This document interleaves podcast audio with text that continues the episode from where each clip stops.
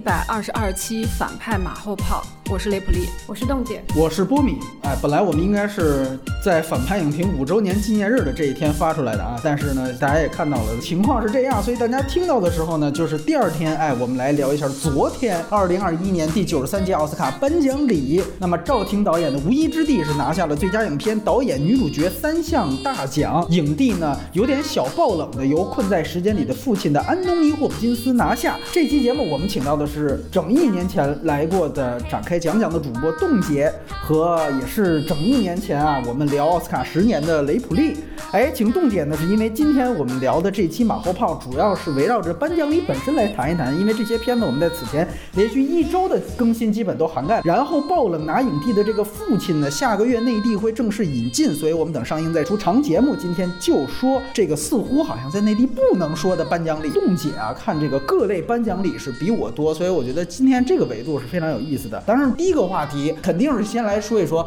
赵婷拿下大奖之后哈，在她这个真正的长大的这样一个国家，她的这个话题就已经成为了一个禁忌话题。媒体、自媒体同行吧，发现自己的这个后台完整的获奖名单都没发出去。除此之外呢，她获奖感言也有各方呢来进行解读，不能算是什么热点，因为马上就被禁了。但是呢，她在感言上是用了中文说了这个《三字经》，是吧？人之初，性本善。呃，好多人觉得这个就属于是最棒的文化输出。反正先就这个事情，冻姐先来聊聊。你会发现，当一个事情不能说的时候，最开始大家是会很愤怒的，但是现在已经进入到了说，大家很快就开始迅速的做出一些反应，不管是给这个片子改一个名字，还是说我去以一种别的方式去调侃，然后把它做成一个段子，就是很快这个事情就进入到了一个娱乐化阶段。对，或者说它就像是一个行为艺术了，大家是已经有点习惯于这个事情本身了。我当时听他用中文说这个时候，我也是一愣，然后就觉得挺逗的。哦，当时我那个情绪是有点尴尬，然后很快就发现，哎，大家说什么文化输出，说这是什么儒家文化的，我我觉得特别逗。对，我觉得燃并卵吧，人家这个电影其实跟我们说的这个什么文化输出好像也没有太大的关系。这电影本身就没有关系，对对。而且我觉得其实赵婷并不是一种，就是有人说什么他为了上映啊什么的，我觉得不至于，不至于。我觉得并不是他的一种算计吧，也不是一种讨好国内的市场的，可能是在那样的一个倡导多元文化、济济一堂的这个氛围里面，他非常下意识，而且其实挺顺拐的就提到了《三字经》，感觉说出来那话像是什么“我劝你善良”这种 感觉，对吧？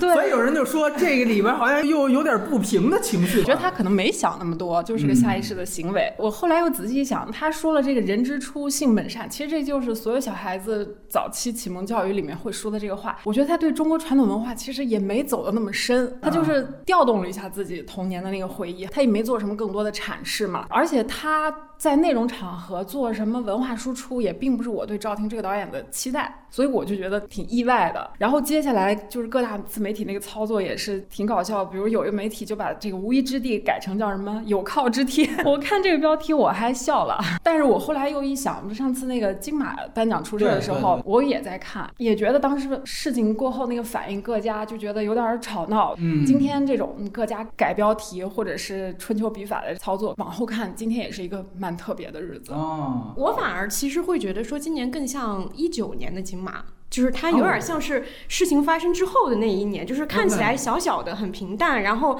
好像没有什么大的事情发生，然后大家参与的也都很清淡。赵婷这个发言不太像是金马那个女导演那个发言那么有轰动性的一个效果。我今天也特别发现，就是大家对于奥斯卡有没有上热搜这件事情特别关注，对，可能也是因为我们说到那个说有个偶像他叫这个名字，然后他上了热搜，但奥斯卡本身这个奖却没有上热搜，赵婷也没有上任何热搜，就是大家就会开始有一些比较嘛，好像大家已经开始把上不上热搜作为一个我们去衡量一件事情够不够热度、够不够重要的一个标准了。就是我会反过来想说，是微博更需要奥斯卡这点热度，还是我们更需要微博这样一个广场？就它已经变成了一个唯一的一个渠道了。以前可能还会有严肃的报道，或者说是新闻的一些快讯，但是现在就感觉是我们自己得去找一个地方，把这个事儿好像要告诉所有人。就包括说赵婷拿奖，一点消息都没有，很难过，就是因为好像他们觉得身边的人都不关心这个事儿。我今天还特地去抖音搜了一下。下奥斯卡。哦，哎呦，没有任何类似的，它只有比如说《心灵奇旅》拿奖了，可能有一些那种官方号会哦我知道这个是可以说的。然后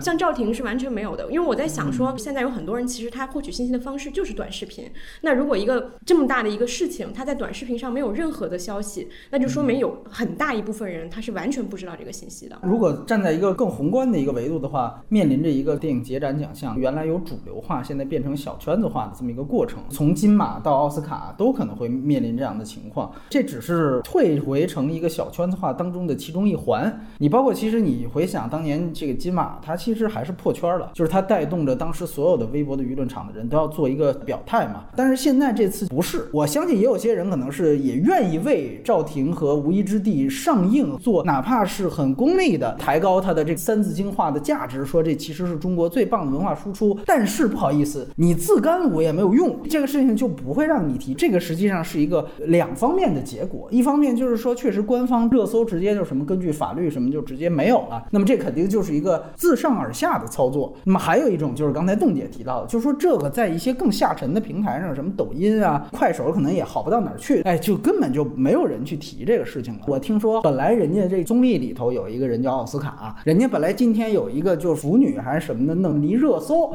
哎，他跟另外一男的怎么着了，上的挺好，因为咱们这电影界这奥斯卡最后把人家那个搞基的热搜也给弄了。你说这事儿，我就觉得挺对不起人家主流界，以后就是常态，影迷都得溜边走，就能别误伤别人的别误伤别人。原来有一个幻想是什么呢？我它中间有一个纪录短片奖嘛，万一要是拿奖了，全网封杀似乎就合理了。但是当时发现，哎，没给那个电影奖，那是不是就觉得安全了？完了，再加上这届待会儿聊颁奖流程，上来就颁国际影片奖，少年的你也没拿奖。后来发现，那基本上这届就没什么问题。结果像赵婷她拿奖的热搜还是被封禁了，就这个宽容度之低啊，还是有点出乎我的想象。呃，我们可能一直怀念的是李安凭借《少年派》第二次拿最佳导演奖的时候，当时好像微博上有热搜啊怎么样？但是的确那个时期已经过去了嘛。你刚才提到赵婷那阔娘感言，我还挺认同的。李安当年第一次拿最佳导演的时候，他是说了一句中文是“谢谢大家关心”，你感觉那个还是很自然的一个状态。对对对对，嗯。完全被赵婷那个三字经给说愣了，完全不符合我对他的那 个预期。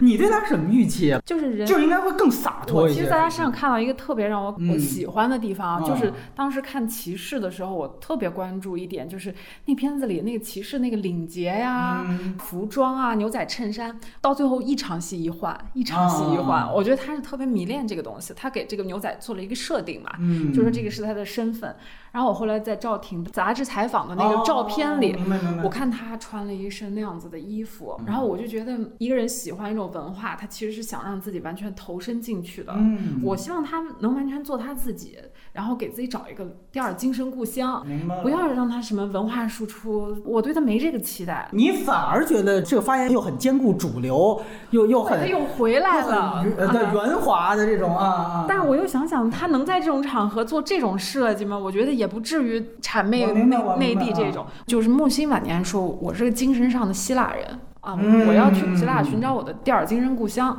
哎我觉得这是人的进化方向嘛，对吧？这是我对对赵婷的期待，你可以去选择。从颁奖礼啊，我们都知道是疫情之下，基本上是把原来的所有颁奖礼能改的地方全改了。肉眼可见的就是分会场啊、云连线呀、颁奖顺序的调整啊。我不知道两位对于这一届疫情之下的颁奖礼整体的看法是怎么样的？邓姐先来来。我喜欢看颁奖礼有两个最主要的原因，嗯就是一个是我觉得颁奖礼首先它是一个能展现出行业的这个团结和它的这种鼓舞性，嗯另外一个点就是我觉得它是对过去的这一年这个行业大事件也好，它是有一个总结性的作用的。这两点在这一届基本是没有看到的，比如说包括新冠、种族的事情、国际社会的一些动荡，它作为一个颁奖礼，它实在是没有能力去总结巨变的一年所带来的很多效果，所以他就选择了一个很保守的做法，所有东西都变小，然后他也不做任何的对现实的一个呼应，包括我们可能会期待说它里面会不会有一些环节是针对就是疫情之下的电影院的，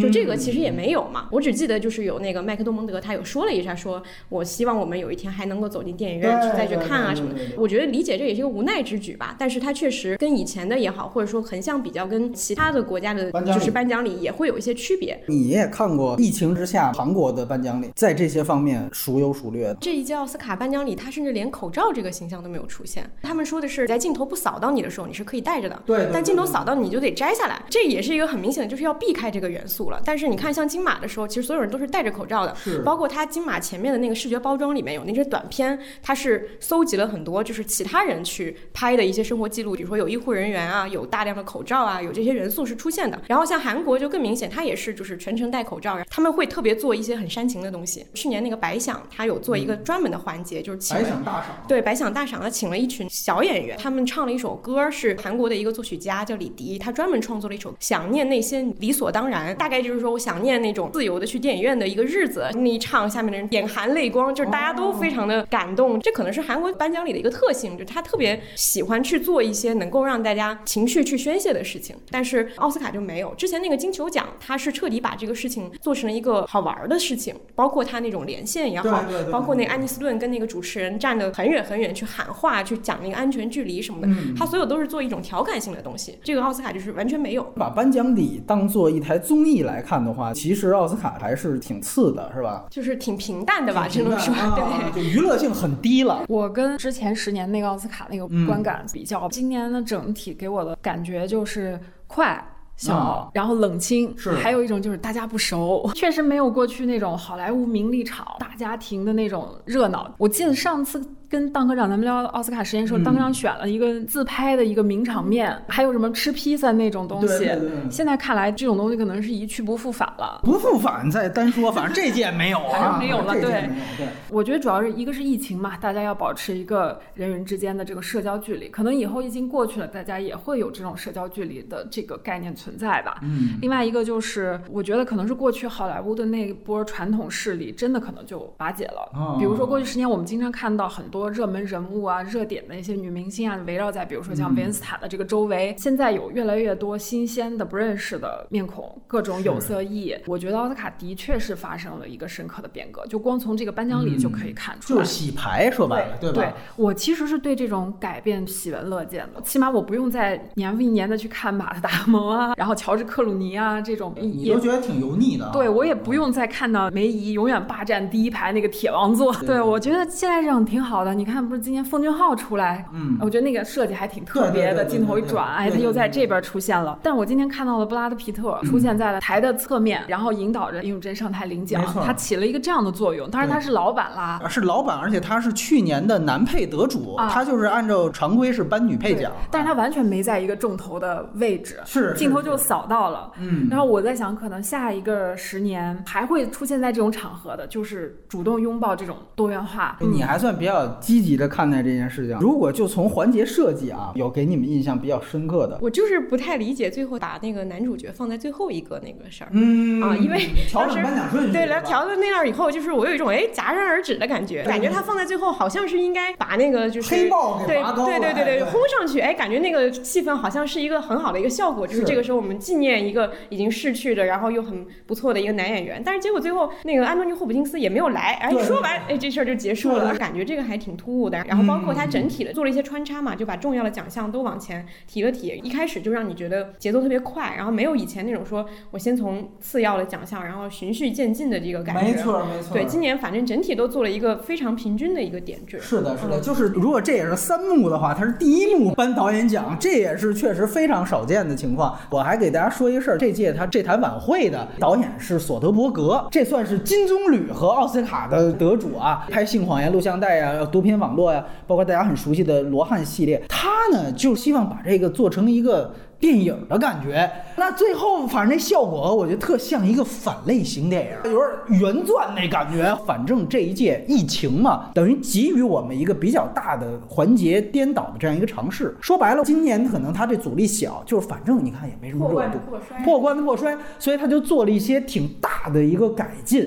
因为你知道，我像我们十几年看奥斯卡颁奖礼的经验的人来说，我其实无数次在颅内动过这念头，我说有一天你们敢不敢把。最佳影片给改了，别最后一个颁。今天终于在一个很意外情况下把这个颁奖顺序改了之后，我发现这个效果还非常差。从原来颁错奖那个事情倒推，确实很有可能是像索德伯格在内这些晚会的主创。他可能是不知道颁奖结果的。五一之地那期节目，当时在影片信息时候说过，它是几十年以来票房最低的一个最佳影片。而黑豹，它一来是去世了嘛，二来就是说它算是所有提名的演员里边知名度最高的。因为无论是黑豹还是复联四，这是北美排名票房最高的电影，说白了也是赌这流量能不能蹭上。拿最佳影片的最大号种子，它热度是最低的一届。但是影帝有可能是热度最高的一届，在这个情况下有这么一个巨大的颁奖礼顺序的调整，那我把影帝放最后。结果没想到，哎，这个结果是给安东尼·霍普金斯，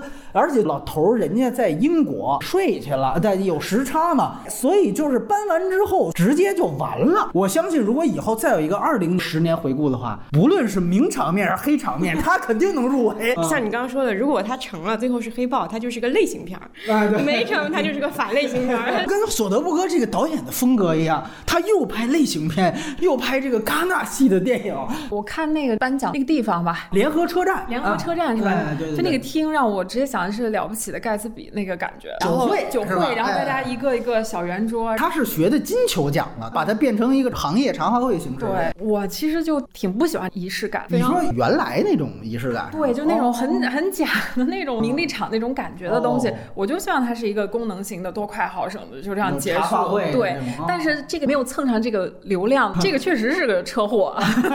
其实我觉得他在颁奖礼设计上还是比较突出我白左的这一派所谓多元文化、国际化的这样的一个奥斯卡的这么一个趋势。奉俊昊那段，你典型看那是有剧本的啊，我觉得那段设计是不错的。他是在首尔的杜比电影院里面，因为原来的科大剧院后来被冠名成杜比剧院。完了，这次杜比剧院不作为主会场了吗？就怎么还得照顾上冠名赞助商的利益？哎，想了这么一折。但是呢，你从一个文化角度来看，他因为颁的是最佳导演奖，导演颁导演，你挑不出毛病。他这儿也有一押宝。不是赵婷就是米纳里吗？我是一个亚裔导演吧，就这么一个过程。看起来他研究了去年翻译的那个事儿，他把这等于做成了一个秀的一部分。最后念的时候还让两个人的语言颠倒了一下，翻译来说韩语，奉俊昊来飙了一句英文。我觉得那个环节还挺棒的。而且电影院这个概念，就这好像是唯一突出的是一个，他是在影厅里边空荡荡的，哎，导演站在当中去做这一个颁奖。从连线的质量来讲啊，我觉得。它是比金球奖强的，因为金球奖当时出现大量这种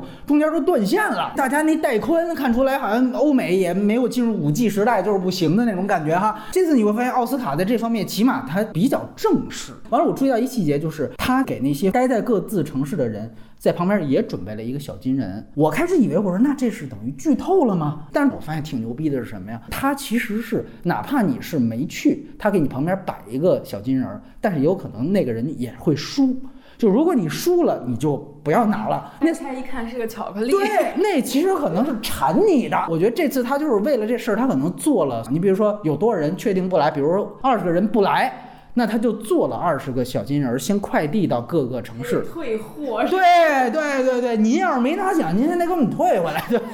运费自理对 最多就到付。无论谁拿奖，主创也都不知道，所得不格也都不知道。所以呢，才能保证万事周全，但是最后没蹭上热点。呃，说白了就是学院还是比较端着，我宁可减低它综艺上的娱乐性，但是技术上啊不能出现崩了的情况。但就没想到这老爷子本色来了一把，困在时间里了。哎，最后一个奖给你摆了一道，还有一个获奖感言这环节也都可以聊一聊。我觉得最有意思应该都是觉得是尹汝贞吧，很有他自己的风格。哎，之前他在领别的奖的时候，他其实也有一些这样的反应嘛，就是领一些英国的。奖啊，就是调侃一下英国人啊什么之类的，他自己还是有他自己那种幽默感的，就他就说你们念错我的名字啊，都是很很轻松的就过去了。然后这个我觉得是一个亮点，也是大家可能会讨论的比较多的一个人。栋姐啊，她看韩综比较多，这我也是从她这儿才知道，人家尹汝贞她其实英文非常好，跟她前夫在美国住过十年，而且短暂的，因为她拿奖这个微博上居然这个还。出现过热搜，就是谈他什么前夫后悔了什么的事儿，而且他好像还翻译了很多英语著作。你看他可能说话这次比较慢，那是因为他年纪大了，不是因为他水平差。然后把他当做一个综艺咖，他也是一个很厉害的人。我知道就是黄晓明开餐馆的综艺，人家原版就是叫饮食堂，那个饮。就是尹汝贞，她当时在韩国出道，其实就拍了金基勇的那个《火女》嘛，就是《夏女》第二部。她今天那个获奖感言也提到了，没错没错，这是她的荧幕的处女作。然后她当时就还挺火的。然后，但是她很早就跟她的前夫就结婚了，两个人就去美国生活。然后她生了两个孩子在那边。她说她一开始其实是想在那儿学语言，然后去接一些美国的电影。但是她发现语言并没有自己想的这么简单，所以她后来就变成一个家庭主妇。她后来演过一个叫《韩裔美人的日与夜》，有点像北京人在纽约那种，其实跟米娜里差不多，对吧？有可能。后来就跟她老公离婚了，但是因为离婚这个事儿，她当时在国内舆论反馈不是特别好，因为那个时候可能还相对保守，就觉得说一离婚就是女的的问题。对对对。然后她当时还起过念头，说想带孩子又回美国去。她觉得说我去收超市当个收银员什么的，就养家糊口什么的。但是她当时有一个编剧的朋友，就等于说劝她说你不要放弃你的事业。然后她就开始大量的演戏，她其实又把她的国民度又上来了，等于就翻红了。她说我当时。接那些电视剧是因为我饿肚子才接的，但是大家却夸赞我那个东西。后来他不就跟那个林长树上秀什么的？接下来就是那个综艺阶段，他做这个饮食堂确实是一个国民级别的，就是尹汝贞是那个食堂的社长嘛。然后他这个形象，包括他曾经有过英语国家生活的经历，其实他们这个饮食堂就是开去海外各地。老奶奶能量特大，这还都还干得挺好。回到颁奖礼，所谓大家觉得逗是什么呀？就他调侃大家念错他名字，这个其实也是他非常切中于学讲。历来的所谓历史，当年特拉沃尔塔他在搬《冰雪奇缘》最红的那首歌，他念人家那个词曲作者的时候，他不会念，因为人家那是一个外国人。所以他就念错了，然后还自以为风趣，有那么一个黑场面。然后当时大家就觉得这种白人男星啊傲慢。所以说这一次其实尹汝贞她是非常好的知道了整个好莱坞的这个气氛，所以他就以此作梗。而且大家如果要注意的话，就是虽然布拉德皮特啊作为他老板，你看到他宣布名字一刹那，尹汝贞也是有点懵。其实感觉他也有点那个发音不标准，就念他尹汝贞这个名字的时候。所以他就上来做了这么一个调侃，本质上我觉得其实是给布拉德皮特一个台阶下。然后另外一点就是栋姐刚才提到的，最后感谢了金基勇。金基勇我们之前强调过无数次，是一个老一辈的一个功勋里程碑级别的一个巨匠导演。当然是因为他处女作就是金基勇执导的，他在颁奖里面说出了这样一个话，你就会发现其实这是一个韩国电影的传承过程。那么你如果发现从赵婷的那个颁奖礼对比，他最多就说这儿是我长大的地方。那么我说的是《三字经》，就是米娜里跟韩国的关系是真的有电影人的关系，但是赵婷跟中国电影就没有关系了。还有一个可能就是说悼念环节，从金基德到张昭也是五味杂陈一个感觉，因为很多人可能不知道，就是张昭他其实八十年代末嘛，我们当时在国产片时间也谈到过，后来他就去了美国，所以他其实是首先在美国开创了他的电影事业，他在那些是有一些履历可以说的。人奥斯卡原来也有人介绍过悼念环节，就是只要你家属啊，或者说相关人士，你做这样的申请，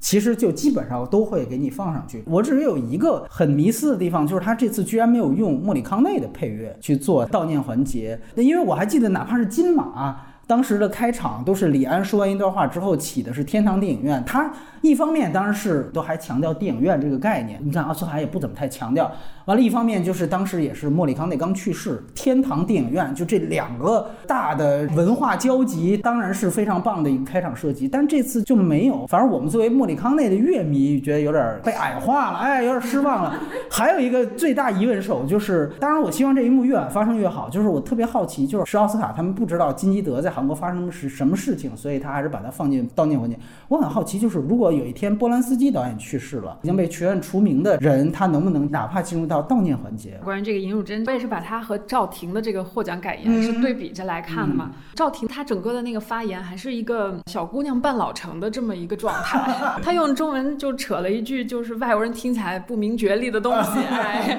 然后其实我觉得多少有一点那种大而无当的那种天真感。但是尹汝贞这个获奖感言，我觉得真的是百万级别。我看了好几遍啊，我觉得他所有的点都打的特别。别的准。嗯，首先他先 Q 了这个布拉德皮特，先把老板哎 Q 一下，是是是，然后这个时候他就调侃了一下自己的年龄，他像一个小女孩在看到帅哥一样那种。嗯然后他就开始说大家念不对我的名字这个事儿，其实就回应了他的这个文化梗，对对族裔。而且这个玩笑其实是个美式玩笑嘛，就把韩国影人在奥斯卡这个场合里面的那种不卑不亢的状态就拿出来了，还照顾到了对手。然后他最好的就是说感谢我两个儿子，这就是我努力工作的结果。是这时候他就提到了他的这个女性的身份，而且特别合适，哎对对对，然后还间接的带出了自己的这个经历，然后最后他提到了第一个把他带上大荧幕这个导演金基勇，嗯这一句话说明什么？说明这个是他人生中最高光的时刻，所以他要回到他职业生涯的起点，起点，对然后把它一。串。嗯，有个人，有国家，有文化，对有娱乐，是吧？上一个十年我都没有看到这么好的东西啊！啊，对，对而他对完全就是把东亚女性到了这个年龄哎的所有的魅力全部都拿出来，嗯而且包括她口音不太好，然后语言稍微有点小障碍的这种东西，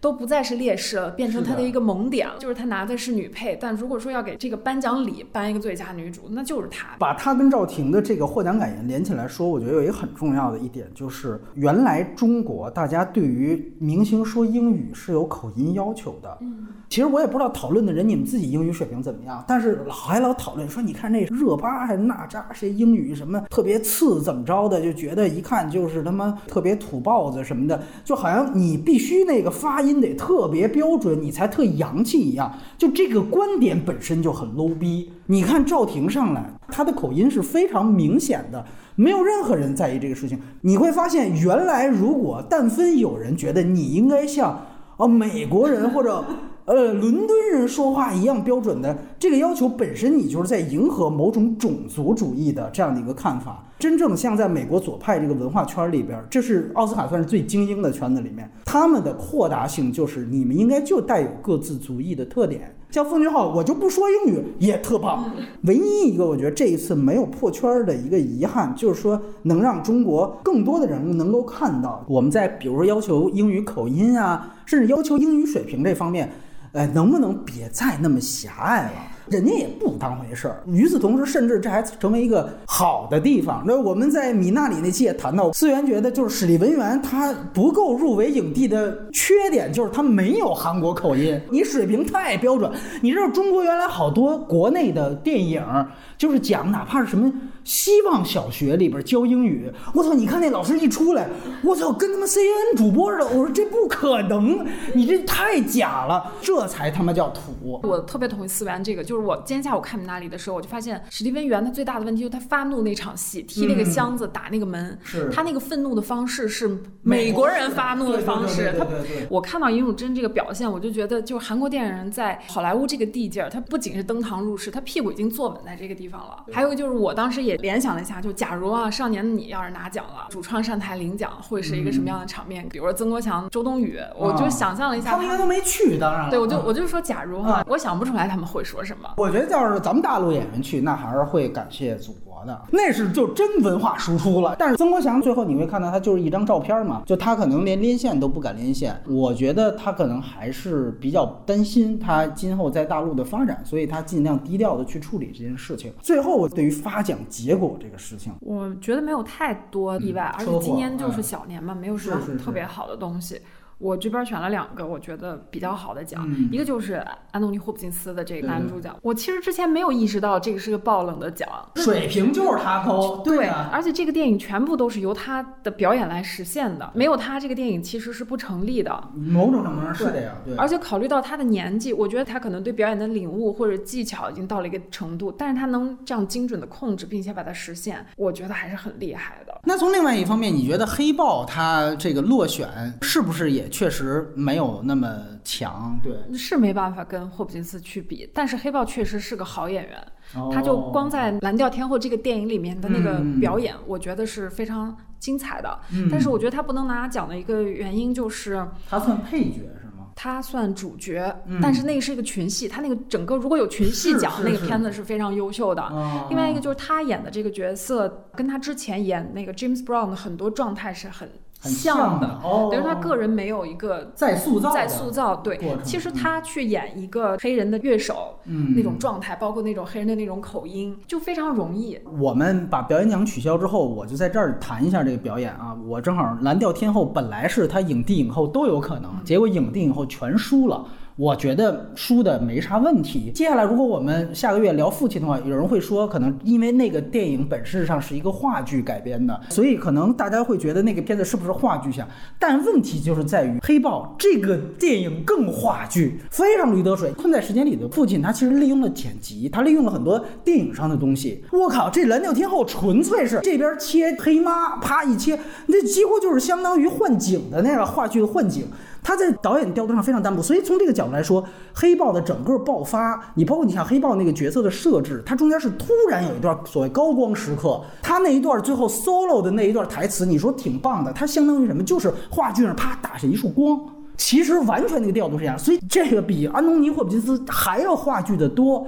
所以他这个表演才真正不太是一个电影表演。就我不能说他不好，就是其实他这个完全是另外一个系统的。尤其我也觉得，就是那个女主角维欧拉·戴维斯嘛，就说她是黑人版梅姨那种感觉，是演什么都能提名。我觉得他甚至还不如黑豹，就他的那个所有的，比如说爆发力，也包括他的是一个有点傲慢那个形象，他都演过很多这种。最后拿到影后的麦克多蒙德本身，我觉得也有很多的问题。呃，但是就维欧拉·戴维斯这个表演，整个这个系统我也很难接受。我可能反倒支持一下凯瑞·穆里根，那个真的是一个表演突破。就当时我们可能忘了说，他其实是反成长教育的一个一次表演，但那是他第一次拿奥斯卡提名嘛，所以我会觉得凯瑞·穆里根是这三个都有希望拿奖里边我最支持的。如果说有稍微有失望的话，是在影后这个奖项，但是同意。雷普利啊，就确实影帝这个奖，虽然就是在颁奖礼上是个绝对的车祸，对，但是从结果来说，这就是实至名归。再补充一个信息，就是霍普金斯他起床了之后，非常匆忙在自己家可能院门口补录了一个获奖感言。当然，他也很客气的提到了缅怀黑豹这个事情，然后他说自己是完全没想到，所有人都一般上台都说我完全没想到，但是就别装了，对吧？但是你会发现，就是霍普金斯说他完全没想到，我们都信，对 对。像安妮海瑟薇拿到女配，当时就掀起了美国那边特别大的负面，就是大家就觉得你装啥，就是因为你冯小彪全是你拿了，然后他装出来一个就完全哇，就那种，就大家就觉得太表里表气那种感觉，所以就觉得特别假，就是霍普金斯就真。真的没想到，他还是一个背光录的。我们当时调侃我说：“这是赵婷她男朋友给拍的，里边用的是无依之地的摄影风格拍的那段获奖感言，就非常潦草。你估计就是管家或者谁赶紧拿手机录一段。”我觉得我挺同意那个最佳女主角那个的。我也觉得麦克诺蒙德拿的有点太顺撇了，他的那个形象其实跟他之前的很多形象特别重合，就反而就是那个呃穆里根和那个凡妮莎科比，我俩都觉得还挺好的。就是女人的碎片，碎片那个表演。我觉得也是，就是他们两个的特点在于说，我发现这个演员，哎，突然让我有印象了。尤其是那个凯瑞·穆里根，我特别喜欢他现在稍微有一点点老了，然后有皱纹的那个脸。对，因为以前她是那种小女孩嘛，就是《生教育》啊、《盖茨比》啊里边都是纯。就虽然我不是很喜欢《前程似锦的女孩》这个电影，但是她在这里面的突破确实是跟她以前是不一样的。没错。包括他那个导演应该也说了，就是我就是要挑她，我不挑那种大家会觉得说我哎，我可能要找小丑女或者谁来演这样一个对这样的一个人，我就是要打碎他。的那个感觉，我觉得挺好的。嗯，我我也特同意啊。我补充一点，我 非常不喜欢麦克多蒙德学狼叫的那个细节。哦，你说颁奖礼上？颁奖礼对，我要那个动作有点油腻。但是他好像是有个梗，是为了纪念他剧组里一个自杀的一个，对他就叫沃尔夫的一个。对对对对，因为我看到有说法是说他剧组里有一个混音师自杀了，然后他名字就叫沃尔夫，所所以他学狼叫。我是觉得跟整个这个颁奖礼的那种很极简的那个氛围就特别的不贴。就我记得上十年他在台上。上还 Q 下面的梅姨，是是是，他是一个上台非常有戏的一个人。对他，你看现在是三座奥斯卡傍身，而且他超越梅姨是梅姨是两个影后加一女配，他仨全是影后。雷比最早提到说梅姨那堆已经被洗牌了。现在这新梅姨就诞生了，知道吧？因为而且你会看到，他其实这次是等于最佳影片，他是制片人，一人拿俩奖，他的话语权会实际上形成一个新的统治。对？还有一个补充就是，觉得比较意外的是，那个最佳原创剧本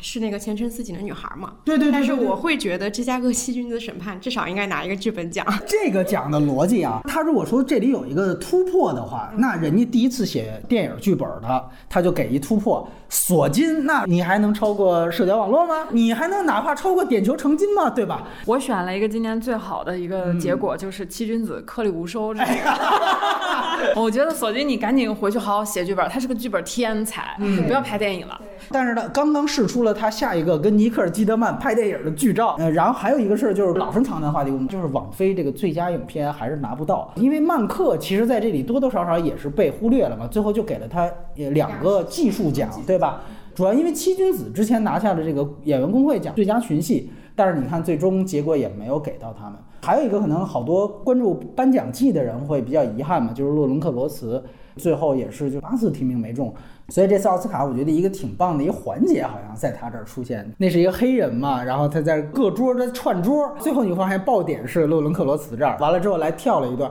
就他，我觉得心态上啊各方面还是比较放得开。呃，尤其是还是强调最早我在提名就说了，他金酸梅给了他同一个角色，这确实对他侮辱性太大了。我觉得他演的也是非常好的，包括 A A 演的也是非常好的。啊，尹汝贞好像后来还跟他合了个影。没错，没错，没错，是你看尹汝贞主要提的是他嘛？对，我觉得他们在红毯上好像就有打招呼了。可能好多人会觉得这一次说要是统计一个什么四大表演奖的这年龄，好像也是什么是不是历史最高？除了男配那个卡鲁亚，剩下就全都是老爷爷老奶奶。最最后我觉得就是整届这届奥斯卡还是小圈子化，不仅是对于国内不得不小圈子化的一个引导之外。其实整个因为疫情的原因，最大种子的这个受众度非常低，所以也使得整个这个在北美也是一个小圈子化。我相信这一届收视率还没出来，但是我相信肯定又是一个非常低的一个水平，比去年奉俊昊那个还低。这个可能也是他在转型之路上我们要继续观察的一件事情。冻姐，你觉得颁奖风格值不值得，或者有没有可能被其他的颁奖礼学习？它确实是一种新的风格，我觉得这个是比较出来的。都当你习惯了一种很繁复、庄重的东西以后，哎，很你突然来一个这个，你觉得哎挺有新意的，但是你要让一个其他的颁奖礼从没有任何外力的因素下去改变这个事情是很难的。它这个也是因为有了疫情，有了这些外界限制，哎，它突然做一个这样的转变。但其他颁奖礼可能它还是承载的意义太多太多了，所以它很难说一下子去调转那个东西去做。但是你看像金马，它其实也是因为就是大陆片不去了之后，它其实也做了一些转型，就做了一些我们更加向内的一些聚会啊，什么那个东西也挺挺有意思的。我觉得觉得就是与其现在他改完之后让大家也炮轰，但是你想没想过另外一个情况，就是他还生按原来那个方向办。大家也都来不了，那这样的情况可能会更尴尬。现在你所有的锅，反正你就往索德伯格身上甩呗，对吧？他就不是那种感慨感伤了，对吧？对，我记得颁那个金属之声那个颁奖嘉宾是不是在欧洲？他英文也不好，对对对。然后切到那边的时候，他先是摘了眼镜又戴上，然后那个人萌呆呆的头发乱七八糟的，是是一看就是一个那种欧洲那种艺术家的那种范儿，没错。然后拿出一张纸来，然后你说是最佳剪辑，他在意大利，他是不是还提、最佳剪辑？他提了费里尼还对吧？提了费里尼，然后他拿了一张纸，然后用口音巴拉巴拉。我估计在现场这边人也听不太懂他说什么，我觉得挺好的那种感觉。是是是，对你提到剪辑那儿还有一个挺有意思的花絮，他颁奖嘉宾是哈里森福特，他先出来念了一段恶评，说我曾经演过一个片子，吐槽人家突然一个烂片，然后说这个电影名字叫做《银翼杀手》，《银翼杀手》他当时上来的时候是被。就是大制片厂粗暴的剪了一个和谐版吧，其实他用这个去强调剪辑的重要性，哎，我觉得这个也是一个挺棒的一个环节，对对对。就是我还是挺喜欢这种新陈代谢非常快的这种感觉，敬老爱老的环节，有时候不免让你觉得他这个势力或者说他这个权力结构太过坚固了。对金属之声生效奖的时候，他最后其实是把卡亮给镜头，这儿他的音效主要是围绕听障人士，所以他最后公布的同时，我把他这个名单亮出。是为了给听障人士，对对对，其实是为了给听障人士看。就你看，这是一个非常细节的动作，但是它需要跟镜头配合，就它很容易实现。但是问题。